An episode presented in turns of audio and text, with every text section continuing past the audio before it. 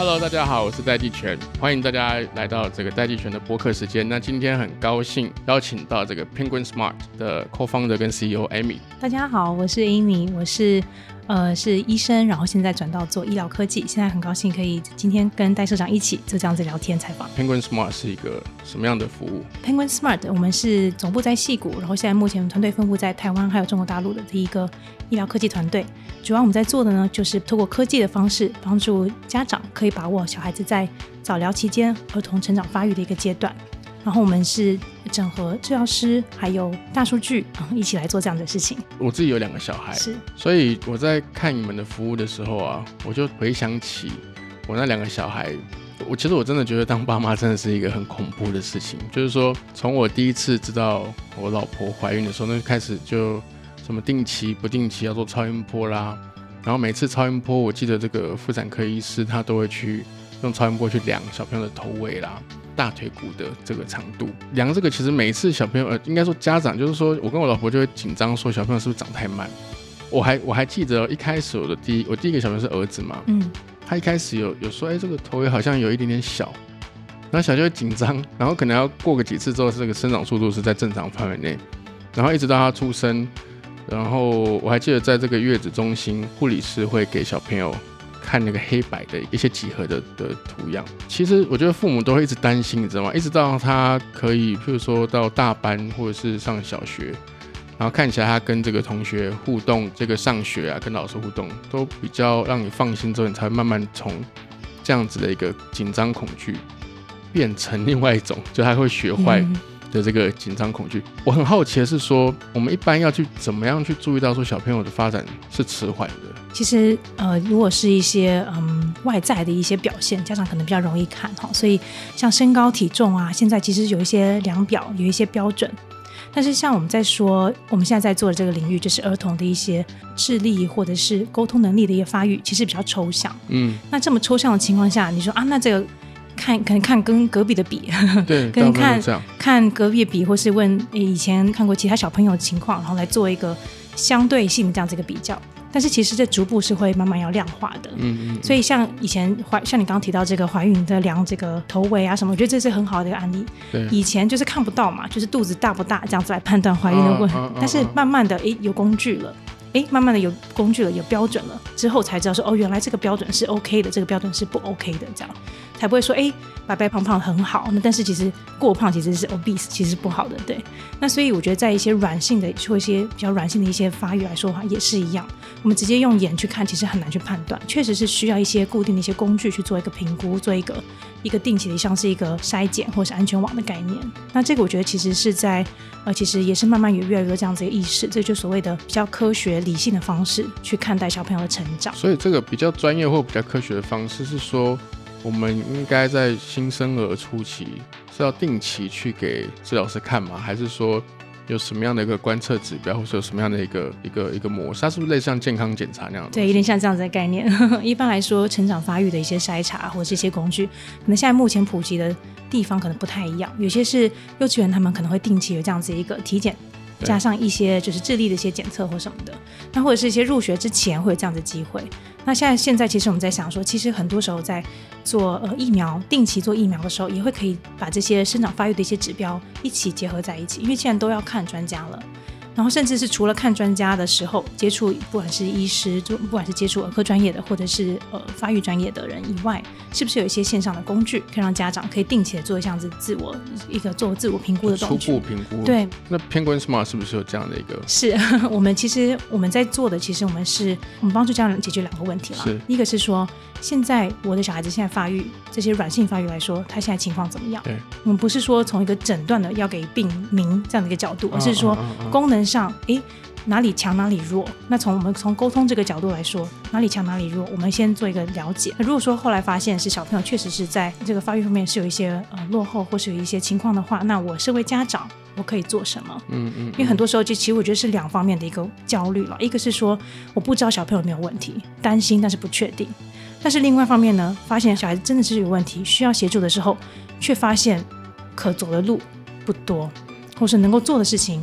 有限，嗯，这种两种的都是，我觉得我自己跟这么多家长沟通下来，其实本身是一个无力感的一个延伸，嗯嗯 焦虑感跟无力感就是有点穿插这样子。那觉得我们现在 solution 的话，我们其实为什么会要研发这两个 solution 两个服务？其实主要就是因为看到说，很多家长确实是凭着就是只能靠自己来做判断，靠自己来做很多的呃，成为自己孩子的救星这样子一个心态下，其实非常的辛苦。嗯对，那我们希望透过线上的方式，为什么想从线上，而不是线下？而是线上的话，就因为这样，我们能够陪着家长到处走，嗯，这样子一个出发点。我还是从这个家长的角度来是出发，就是说迟缓 是说你觉得他讲话好像怪怪的，或者是说这这个迟缓有没有一个比较明确的分类模式，或者是有几个观察的面向？有，你在做，其实我们再呃多分享一下关于沟通发育这件事情哈。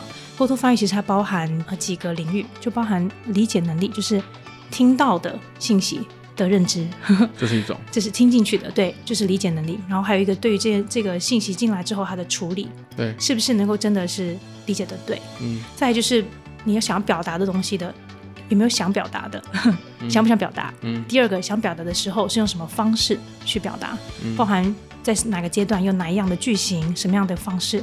刚开始可能用眼神、用笔的，之后慢慢用单词，然后变成用句型，甚至变得更复杂，表达的信息会越来越复杂。嗯。它其实是沟通本身还有这个双向的一个意味，包含刚刚提到说处理信息处理这一部分哈，CPU 处理这一块，其实还包含说对于这个文字的敏感度，对于声音的敏感度，对于这个嗯、就是所谓对语言整体的这个理解的一个一个敏感度，所以就是所谓的读写萌发嗯，这样子一个、一个情况。那在口头可以讲之前的沟通，其实这个就是非语言沟通这一块，就是语言前期其实有很多沟通的方式，手语啊，或者是微笑啊、情感哦这些东西哦都会包含在里面。对，甚至是一些社交情境的一些合理性，比如说你同样想表达生气，其实在这个场景跟另外一个场景，它是能够表达生气的一个合理性是不一样的。嗯怎么说？可不可以给我们一个例子？举个例子，嗯，比如说小朋友很小的时候想上厕所就就抓着裤子，你好急，我想上厕所，我想上厕所很急。但是当慢慢大的时候，就会发现社交场景，你现在人在外面，我们在餐厅，你不能这样大吼大叫的表达你想同样的需求，你有不同的方式去表达，这个是对于社交情况的一个认知跟理啊解。啊啊！这个就是又再更进一步，对，在更进一步的沟通，所以我们说沟通其实还有很多层次的。嗯嗯对，那我们会从沟通这个角度切入呢，是因为这个其实是家长最直接能够感受到的一个东西。嗯例如说我们在做儿童的早期发育或是早早期疗愈这个领域里面，还包含行为、包含职能治疗，或是包含物理治疗，那还有包含语言治疗这一块嘛。嗯那我们从语言治疗这一块做切入，主要也是因为这一块是家长很直观能够感受到，对。能不能够沟通，能不能够有这个亲密感，对很直接的一个东西。一般小朋友在几岁或什么几个月以后还不太会说话，就会是有有可能是有问题的。是，这个就是涉及到说沟通的一些关键里程碑的问题。里程碑来说，我们如果从刚刚几个领域哦，就是在讲的话，其实从最小什么样最第一个里程碑什么呢？三个月小朋友要对人会笑，会笑。对，这是一个社交还有一个沟通的第一步，有一些书是说他那个笑不是不是他真的心情好，他只是就是一个反应。对对对对，他就是 对，但是我们因为我们从刚开始就是说到说沟通其实是一个双向的东西，他如果对外界有个回应，他他能够跟着人脸，这件事情开始是沟通的第一步。OK OK 对，然后那甚至像比如说一些比较关键的、常见的，就是什么时候开始有意识的叫人，嗯，嗯或甚至是说在叫人之前，什么时候听得懂自己的名字，嗯，嗯这个其实就是在一岁之前就会发生的一些关键的里程碑。就也就是说，如果你一岁还不太会叫人，或不太会辨识自己的名字，对，一岁一岁以前不太会辨识自己的名字这件事情是需要注意的。那一般来说，自己开口会讲第一个字，或是会讲意识叫爸爸妈妈，十二个月是很正常。到十五个月还不会的话，会真的是要担心，诶，怎么还没有意识的会叫这样？但其实一般很多现在很多小朋友很聪明啊，大概九个月就会叫爸爸妈妈了。对，所以其实它是一个 range 嘛。他有些小朋友可能会提前，有小朋友晚一点，但是晚有到一个程度是太晚，有些只是晚，有些是太晚。那这是有一个区别性。嗯，所以三个月是一个一个就可以开始有一个了解对那年大概十二个月有一个是，一个了解，当然在不同领域，他自己本身有不同的里程碑的推进。嗯，那像比如说，很多人担心说，哎小朋友他担心像是那个社交障碍，可能就是所谓的自闭症，或者是亚斯伯格，或是一些谱系，他可能在不同年龄段的时候，他该达到的里程碑没有达到，然后就让你怀疑是是不是说，诶，这个为什么不喜欢看人，或是哎为什么本来有愿意讲，现在突然间又不讲了？你能会会说的话，一下子突然间不会说，只会啊啊的这样，那有一个一个退后。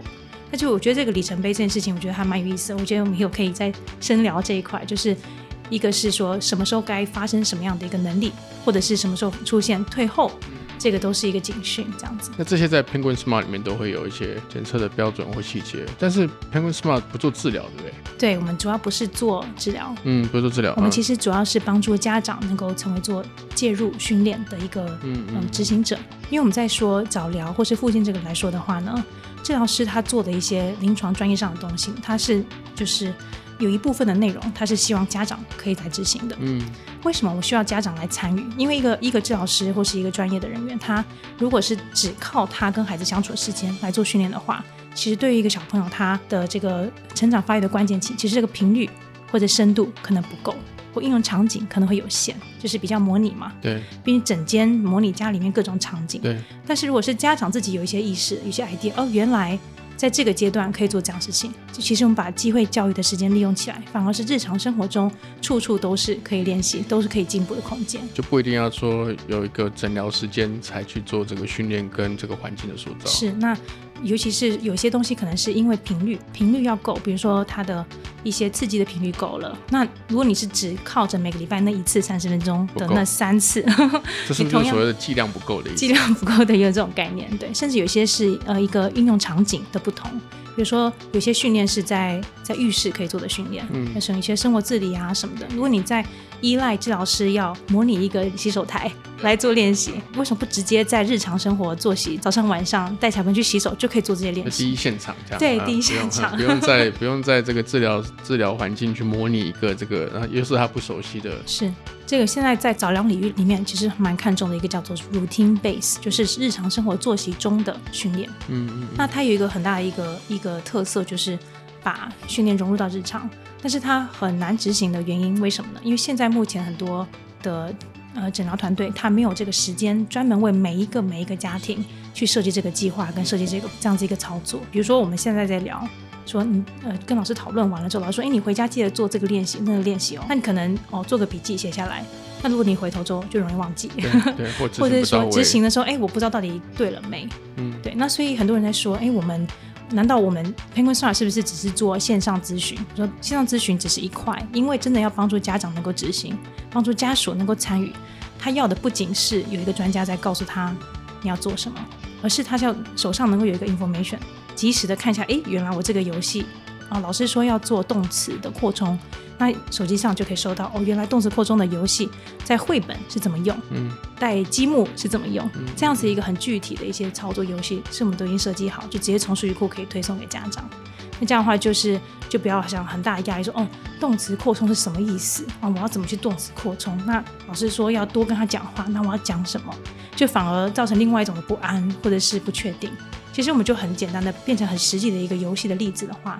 哦，原来是这样就可以扩充动词哦。那我知道了，那就可以举一反三。嗯嗯嗯。那我们这样子的话，就手上自己网站上拿到的 plan，也可以根据小朋友的情况，甚至大人的理解能力，也可以不断的调整。嗯，我之前有访问过另外一个服务叫九一 APP。嗯，他们的这个这个 chairman 他讲个概念，说是 OMO 的概念，他就说 online 去 merge offline。是。那他那个概念，因为我听你在讲，我我觉得它里面是有点共同之处，就是说你这个服务其实并不是要取代家长或取代治疗师，是，而是给这个治疗或是治疗师跟家长具有更更好的一个资讯的工具跟环境，嗯，让这个家长可以有足够的这个资讯去陪伴他的小孩，或者是做这些训练，或者是家中的这些你刚刚讲的 routine 的这些练习，或者是这些治疗嘛？对，我觉得可能不仅仅是资讯能够赋能，就是。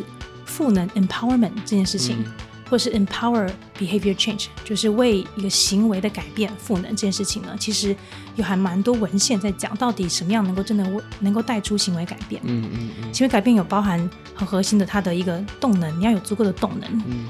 然后你要有足够的就是足够的认知，然后做了之后有一个及时就有足够的反馈，嗯，让你持续的有这个行为有一个调整。它才会不一样。对，其实我们说，如果只是拿到资讯，如果只是很多很多的文章，很多很多的信息，很大量的这种单向的听课，其实对家长来说的实操性其实不强。嗯嗯，对，所以我们在设计的时候，也是在不断的跟家长在 testing 在互动过程中发现，哎，我们其实是需要加一个线上的一个助教团队的支持的一个环节，或是我们的信息如何的呈现，让他可以看的不会太累，资讯疲乏，或者说我们这个计划设计要如何把它浓缩到家长可以消化的一个长度，因为确实，如果家长真的是家里面有一个孩子在发育方面有一些问题的话，其实很容易身心憔悴。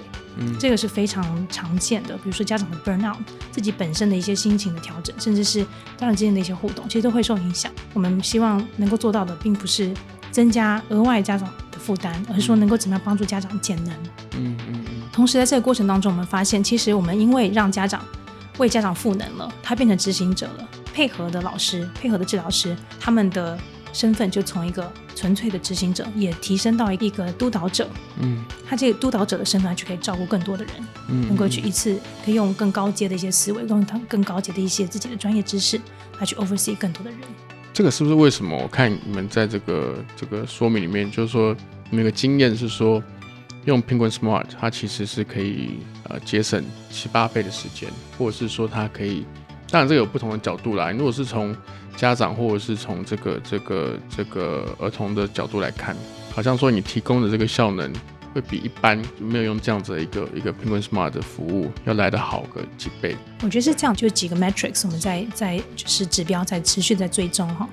一个是说，就是有没有一个针对性的居家的一个计划，有有跟没有之间呢？家长他自己判断认为有深度的或是有影响力的嗯这个亲子互动，本身有很明显的一个变化。嗯以前呢，可能在开始之前问，就是我们之前会做一些呃基本的一些 data 收集嘛，问家长说，你现在目前在开始之前问他说，你现在认为你自己能够执行到什么程度？嗯你对自己执行一些计划的自信心是什么？啊，零到五，满分五分，零到五。你认为你自己大概什么样的情况？这个二点多，有些人没有没有很信心不大，我尝试过失败了，所以就三以下。那有些家长，我学了很多，我可以做得了，大概三左右这样子。嗯嗯但是当当我们经过这个 program 或者经过这样子一个一段时间的支持，把东西碎片化、精简化，让他操作到日常之后，之后结束再问他，现在对于执行家庭计划，你的自信心是多少？嗯基本上平均四点五，嗯，是 满分五分。满分五分就是平均在四点五，因为他就发现原来所谓的执行其实有很多种。对，嗯、很多家长可能想的是，哦，我要变成像老师一样坐下来，我根本小朋友根本就不听我教，我怎么可能坐下来上一个小时的课？对，但是其实反过来，如果把它碎片化、日常生活化的话，只是让他已经现有的互动更高效，或者现有的互动有机会教育，本身他觉得，哎，这个不难，我可以做得了。嗯嗯，就一点一点做啦，不要不是说一次要做好几个小时是没。错，那这样子其实对于小朋友来说的话，他变反而变成是每天都有一些接触，每天都有一些刺激，对他本身的这个刺激频率就反而提高。嗯，这件事情我们觉得是非常好的一件事情。艾米我听你这样讲啊，我觉得很神奇的一个点，因为你听起来不像新创团队，因为他你的你这你的这整个包含像理论啊、服务啦、还有这个治疗师或者是家长，甚至要解决的问题，还有这些专业，看起来都是一个经验已经非常丰富，甚至是听起来像是一个非常成熟的服务。嗯，你们创业是不是才几年而已？哦，对我，嗯，创业是一五年开始，然后我们现在这个早疗这个方向是一七年初开始。但你们是怎么开始的？就是说，通常其实你你开始有个 idea 到它可以有一个形态出来啊，大概成功率有三成就已经很很厉害了。是，那更不要说我我听起来你们这个服务，甚至你们是不是在一六一七年还有做一个调整跟转折？是，可不可以跟我们说一下，就是你们怎么开始的？这中间发生哪些事情？嗯，就是在一五年开始的一个契机，其实是、呃、我自己的背景是在北大医学系，然后在北大医院做医生，后来去哈佛读公共卫生，是。对，然后呢，我合伙人也是我先生，他是是。在麻省理工商学院，对，然后那时候我现在们还是吗？呃现在已经当时啦，现在已经毕业了，啊不，我是说现在还是现在还是先生吗？也还是先生，知道 这个问题很敏感，因为通常对还是合伙人，也还是先生。OK OK，好好太好，但已经不是商学生这样。OK OK，好好好，就好了。所以所以那那那个时候那个时候还没结婚，是同学。那时候嗯是刚结婚，刚结婚，对，说刚结婚，先刚结婚。对，嗯，然后那时候就是嗯，透过就麻省理工学院的一个一个创业一个比赛，就是旁听一门课创业比赛，就是要想一个能够用很创业的方式去解决一个影响 one billion。是呃哦十亿十亿人，one billion 是十亿嘛？因为现在 seven billion 就七十亿人口的十亿人人口的这样子一个一个 problem，所以你要 MIT 的一个就思路，你要就放散发散思维，想能够影响十亿人的一个议题。嗯，影响十亿议题。那我们团队里面呢，就我是医疗背景，然后有其他人他们是教育背景，然后有一些科技背景，所以我们凑在一起说，那我们要。往哪个方向走？嗯嗯，那我当然，因为我自己的医疗背景关系，我很很自然就想要往就是往医疗、往儿童这个领域靠。那就想到其实就是 parenting，嗯，每一代人都要解决下一代人养育的问题。没错，没错，对对 对。然后有什么问题就开始探索，到底有哪些是很很全球性的、很全面性的问题？我们就发现。现在呢，很特别的现象是，不管哪一个社会阶层，不管哪一个社会，亲子之间的时间都在缩短，嗯，亲子之间互动的品质都在下降，这是一个蛮特别的一个情况。就从什么时候开始的？我觉得可能跟科技的发展有关系，就是人手一台机，人手一机，甚至是说一些一些全球化嘛，全球化的社会啊，或者甚至是一个科技化的社会，导致真的在停留在家庭的时间的。互动方式真的是很大的但是不是全球平均工时不是在下降吗？可能想一下，说现在在时间都拿去干嘛？对，餐桌上真正在谈话的时间变哦变多还是变少？就是有可能是在同一个空间，是，可是其实不是在啊，OK 啊啊，对，所以是这个其实是从一个亲子角度切入了，对。然后当然我自己，我们之前是在我在中国大陆八年，很长时间，其实当时也很多也是看到很多的不同的不同的群体的情况，也发现说确实是。嗯，就是亲子这个议题，其实还蛮蛮关键，不管任何群体都是很关键的。嗯，然后那所以我们当时当时的想法就是。怎么样帮助家长能够把握小孩子头一千天的发育？啊，的一个很简单的一个三年三年三年左右。对，在美国一个词说 first thousand days，first thousand days 这个这个阶段的大脑的迅速扩充啊，品格啊，个性啊，这很大量的发展的情况下，怎么去把握这段时间，让他不会有一个什么贫富差距导致的问题，或是教育差距导致的问题，甚至是互动导致的这个发育落差？这样，当时 idea 还比较简单，当时参加竞赛就是三轮都进了半决赛，然后。就拿了一笔很小很小的钱，就要求一定要开始开发。哦，他那个钱不是奖金，那是奖金没错，但是你要用报销。但是你要和，就是说他钱会给你，但是是不是给你一个奖励，是给你去做事的？对，就是我给你奖金，然后一个那个大的那个 check，耶拿到了，但是你要拿到这个钱的方式，请用报销的。所以他那个其实是个 funding，他其实不是一个，不是 bonus，不是不不是一个，不是拿来吃饭，对对对对对，不是拿来庆祝的，对。对，所以那就开发了，就开始我们第一次。那他那个时候给的奖金是，那应该说这个方顶是多少？非常非常小吧，就是讲的都不好意思，大概是呃一两千美金，就这样而已。你还要报销？还用报销的？就是我们就假设它是两千美金哈，就六万块台币。是。那他他六万块台币要你干嘛？开发。你就开发？要开发 APP，用在产品研发。嗯。然后你们就因为这样就开发 APP，对，就开始了，就做一个 photo type，对 prototype，然后那时候就 prototype 出来之后就丢到那个 App Store 上面，对，那也是还丢到 App Store，没有，因为呃，因为是对我们自己来说有一个期许嘛，就不是只是报销的钱，既然都做了，那玩真的啦，要干嘛？对，虽然小小的，但是就是让你们 玩真的，玩真的，对，没错，对，那那那个经历我觉得还蛮对我来说蛮特别，真的是自己。从零开始设想，然后去规划，甚至做 market research 这些东西。对，然后我们是在我们当时的一个 idea，希望说。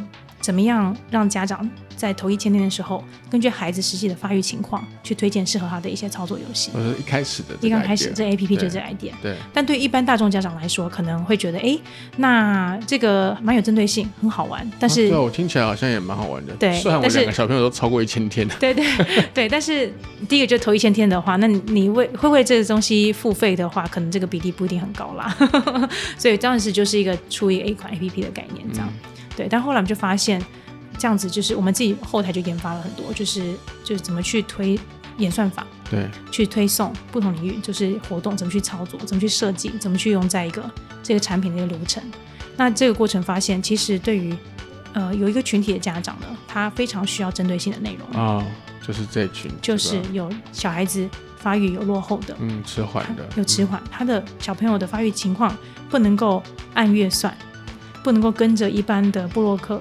按月算，或是不能够下载一般的游戏书来做操作，那他们是需要非常针对性的东西，就是说针对他们的阶段，针对他们的阶段，针对他们的目标，对他们的情况，所以我们就是在等于是一六年开始在做，大概我们做了一百二十个小时的家长的访谈啊，访问各式各样的家长，那时候针对中国大陆的家长做一系列的一个采访，这样子就发现真的是他们所需要的 solution 有几个关键字，他需要专业性一定要够，嗯，因为既然孩子他。已经是有这个落后了，一定是需要专业，我们需要有足够的专业性去支持。第二个，他必须要很方便，因为家长吃太多苦头，嗯，吃太多苦头想要获得一个诊断，吃太多苦头想要获得一个好的一个帮助，嗯嗯。然后第三个呢是它的嗯针对性，那内容一定要针对我的孩子，因为我的孩子跟隔壁家孩子是不一样的。我同样是早产，同样是唐氏症，同样是自闭症，我的孩子跟其他孩子是不一样的。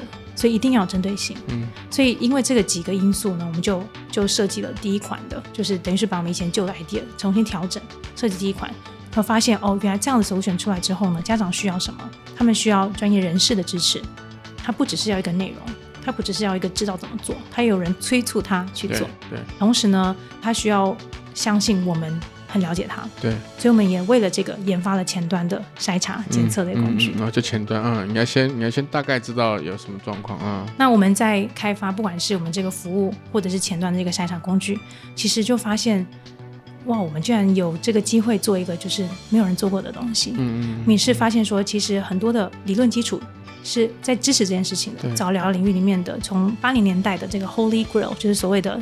黄金 practice 啦，黄金标准或者是一个 holy grail，就是就是由家长参与的早疗模式，是最说这个时间点介入其实是效果最好的。对，可是这样子一个理论基础，其实已经在这个学界上广为接纳了。但是为什么没有一个很好的 solution 把这件事情放大？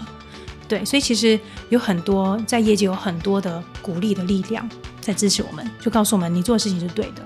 用科技把这件事情，把你终于做出来我们想要发生的事情。嗯嗯家长也是说，我奔波半天，你现在终于有一个方法是让我觉得我被赋能，终于有人支持我，终于觉得被陪伴。对对，那终于不会因为说哦，我没办法把孩子带出门的这种无力感，就哦，我因为带不出门，所以我没有办法获得任何服务。那这个是。把这个问题也解决了。但两千美金怎么可能做到这些事？没有没有，这后来就不是两千美金做的事情。两千美金是只要那 A P P 就结束了。OK，那那你们后来我们就开始就是用融资这样子。我们现在团队嗯，加上治疗师大概二十三位左右，加上语言治疗师中间有些断点，我想多了解一下。那那怎么会跑来台湾做呢？是，呃，这也是我们在在探索，就是 market research 一部分嘛。对，那其实因为我自己是自己是台北人，对对，然后我是在北英女毕业之后才去北京读大学，大学对对，所以对我来说，然后我的发起的地方又是在西谷，我们是在 Boston 之后，我们就到西谷呃定居，然后在那边接触很多的真的是创业方面的一些 idea，就很多的一些前辈这样子。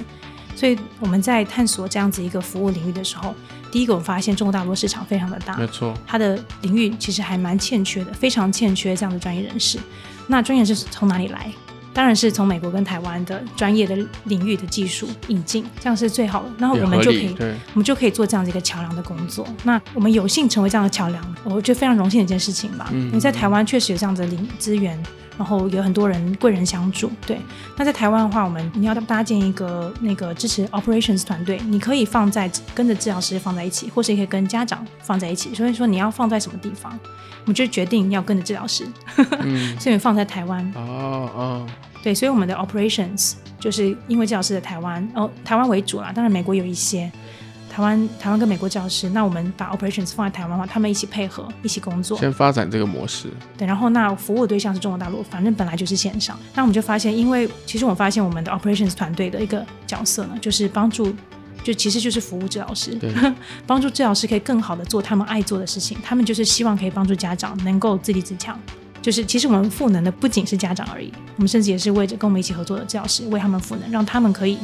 除了一对一的或是呃一成不变的一个一个评估啊，或是一成不变的一些照疗模式以外，有其他新的一个服务的方式。但这个这是个策略选择，对不对？还是说你们有试过是从家长出发？这个这个其实在策略在创业或发展策略上，因为你们两个大的 stakeholder，一个是家长，一个是治疗师。那你们有考虑过从家长这边来出发？譬如说，先让这些呃可能有需要的家长先下载这个 app 之后，然后来跟他们的治疗师说：“诶，我要用这样的方式来处理。”嗯，我们很多家长的采访啊，就都线上就能完成。很多接触到的，不管是访谈，我们刚刚提到说一百二十个小时这样子一个访谈，其实都是线上各地的家长，对，就直接接触到他们，然后透过他们给我们反馈，告诉我们他们想要什么东西。嗯嗯。那我们开始搭建这样的一个服务流程的时候呢，就发现治疗师他需要一个对接的一个助理，这个对接助理，这个助理就是一个桥梁，连接连接家长跟治疗师。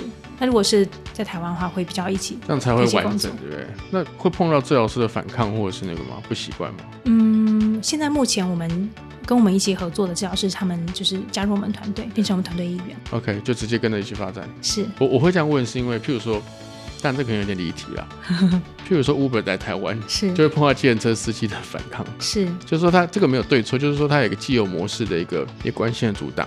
那你们这个服务在推说法有有感受到这样的这个反作用力，或是有这样的反应吗？有，我觉得这个是一个定位的一个一个，就是也是让我们更加成熟了，定位的成熟。刚开始我们定位是一个纯粹能够取代早疗，这个东西是本身很大的一个风险，而且很多人会成很反弹。专业上的话，我们也不允许有这样子一个风险存在。对，所以我们现在定位其实是一个。一个只是家长支持性服务，OK 是支持性的服务，支持性服务。那所以这样子的定位，在中国大陆的话，很多家长他本来线下就会找各样其他的 solution，本来就孩子送去不同地方，但是但是他们很多人就会觉得现有的线下的 solution 可能很失望，他们就自己想要变更强。嗯，那我们这个服务就会帮助他们啊。OK，那对于治疗师来说呢，这个本身定位就是一个家长教育、家长智商、家庭智商这样子一个服务，帮助他这个智商可以更加的针对性，更加的有效果。那这样治疗师也不会影响他就是线下的一些诊疗的工作。那为什么？其实对我们来说，在就是主要开始的就是服务的人群，其实就是中大陆家庭为主。对。所以台湾我们其实嗯。台湾话主要是一些学术研究，或者是一些合作为主，这样子不是我们主推的一个市场的范围，这样。所以从是不是抢饭碗这件事情，倒也还没有出现嘛。那在台湾多久了？我们在团队在台湾，嗯，等于是去年 TTA 开幕的时候，我们就对开始在台湾就有这样的团队，在小区在那边。对，是，对。那但是我们就是团队在台湾，其实，嗯，我觉得是一个还蛮好的一个契机啊，在 TTA 那边等于是有终于有一个家，因为我们一直都是线上工。工作啊，对，之前在讨论的就是说，我们技术团队是在美国，在西谷，跟我的合伙人其实是到处跑，三地到处跑，这样子，哪里需要我们，我们就去哪里，这样子。那其实对团队来说的话，大部分都是线上工作就好了，但是还是有一个地方聚集，嗯，一起吃饭，对，没错，一起吃饭才有团队的感觉，一些团队感觉，对。然后那所以现在我们。我们现在其实蛮幸运，在戏谷也有一个办公室。嗯，我那办公室是我们之前的 Alchemist Accelerator 给我们的一个空间。对。然后在台湾的话，就是在 TTA 空间也是透过笔译，也是笔译加速器，给我们这样子一个机会，在在 TTA 工作。那会不会就是 so far 在台湾有没有碰到法律上面的障碍，嗯或是一些灰色灰色的空间？不太确定该怎么做。嗯，其实我觉得就是刚刚提到说的定位的问题。我们定位是是一个治疗，还是定位是一个？一个专业支持服务这样子，如果是治疗的话，确实风险上来讲，这个承担的风险太大，对，嗯，不能够做诊断，对，因为这样诊断确实没有看到小孩，就做诊断的话是不 OK 的。那做治疗的话，很多线下的一些现有的一些 solution 是没有办法用线上由家长来做取代，因为本质上在做介入的。